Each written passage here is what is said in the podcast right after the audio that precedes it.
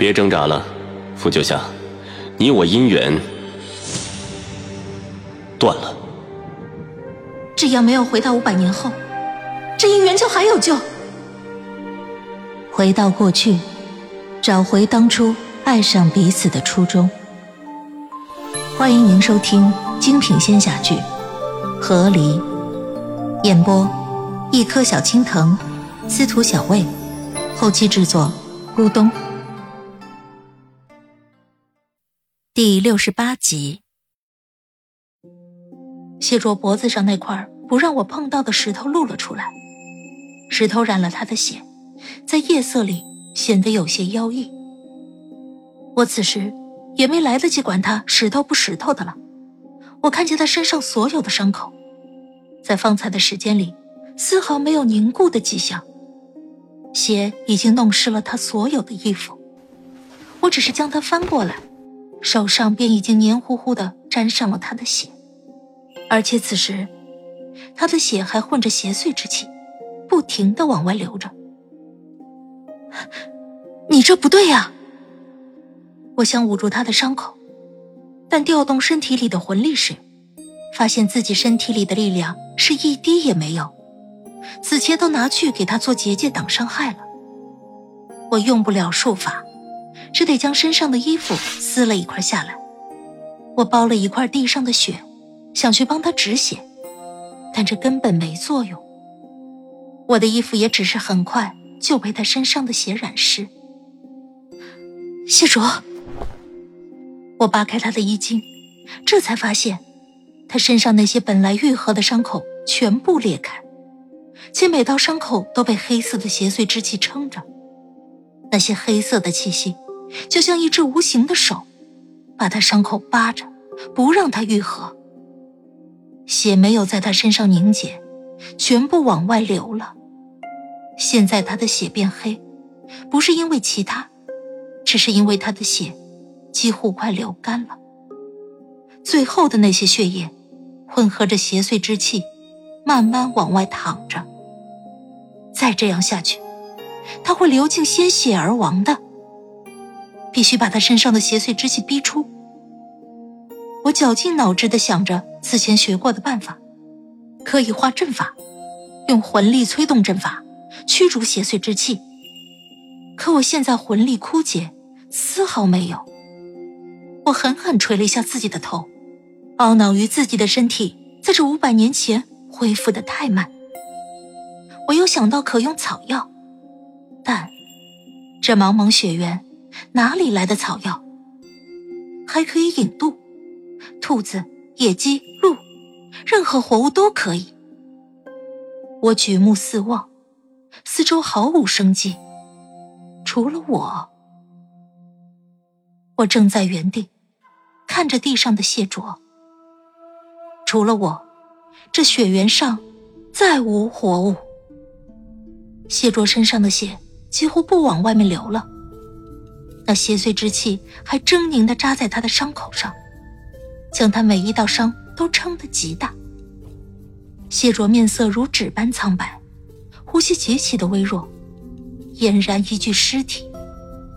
再这样下去，谢卓他撑不住的，但我可以，我还是上仙之体，我可以与这邪祟之气一搏的。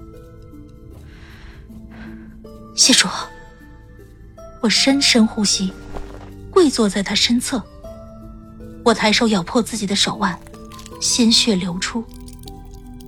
昏睡中的谢卓眉头皱了皱，我将手腕放到了谢卓的胸前，在他胸膛上。狰狞的伤口冒出的黑气，仿佛被鲜血的气息感召，开始翻涌起来，一层一层，想要往我手腕上缠绕。我救你，是看在你这一生对抗邪祟的伤口上。我将手腕沉下，呼的一下，邪祟之气轻轻一卷，宛如一只魔童的手，搭上了我流血的手腕。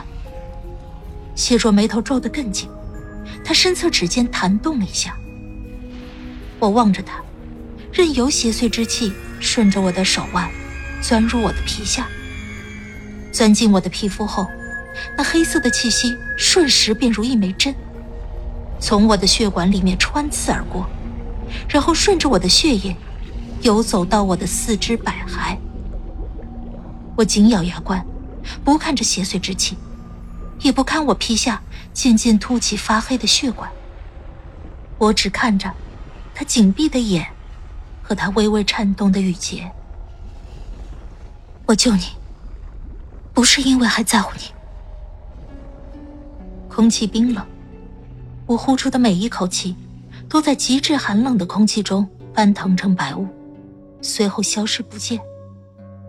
谢卓胸膛上，邪祟之气从我手腕的伤口里灌入，锥心的疼痛让我不由佝偻起身体，求生的本能让我一万次想要将手腕从他胸膛上撤开，但我忍住了。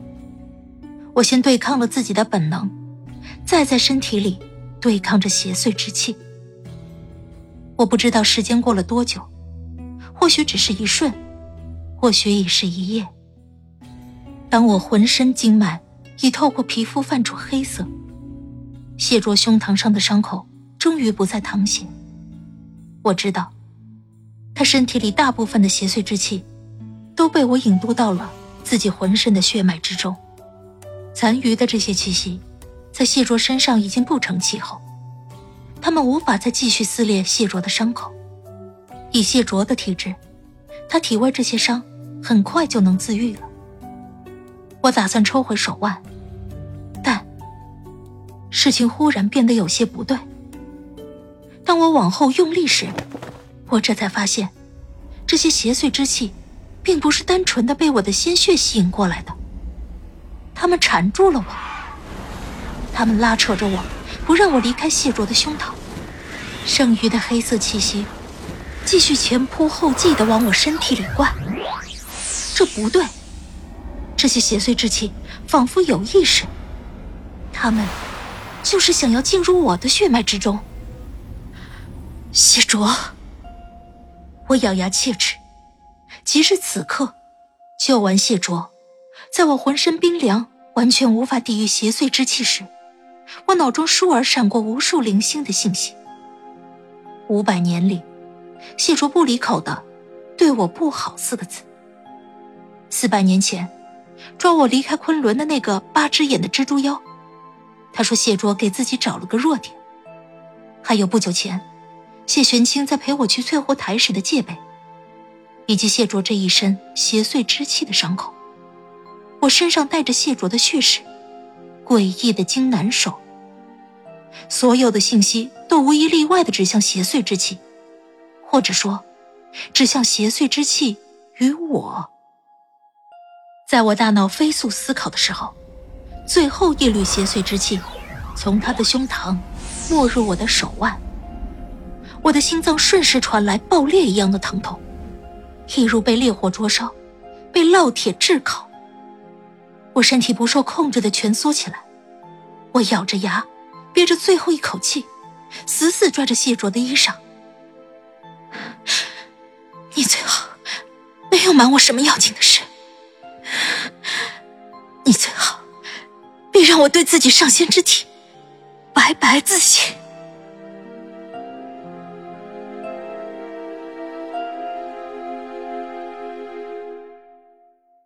亲爱的听众朋友，本集已播讲完毕，感谢您的收听，欢迎订阅，我们精彩继续。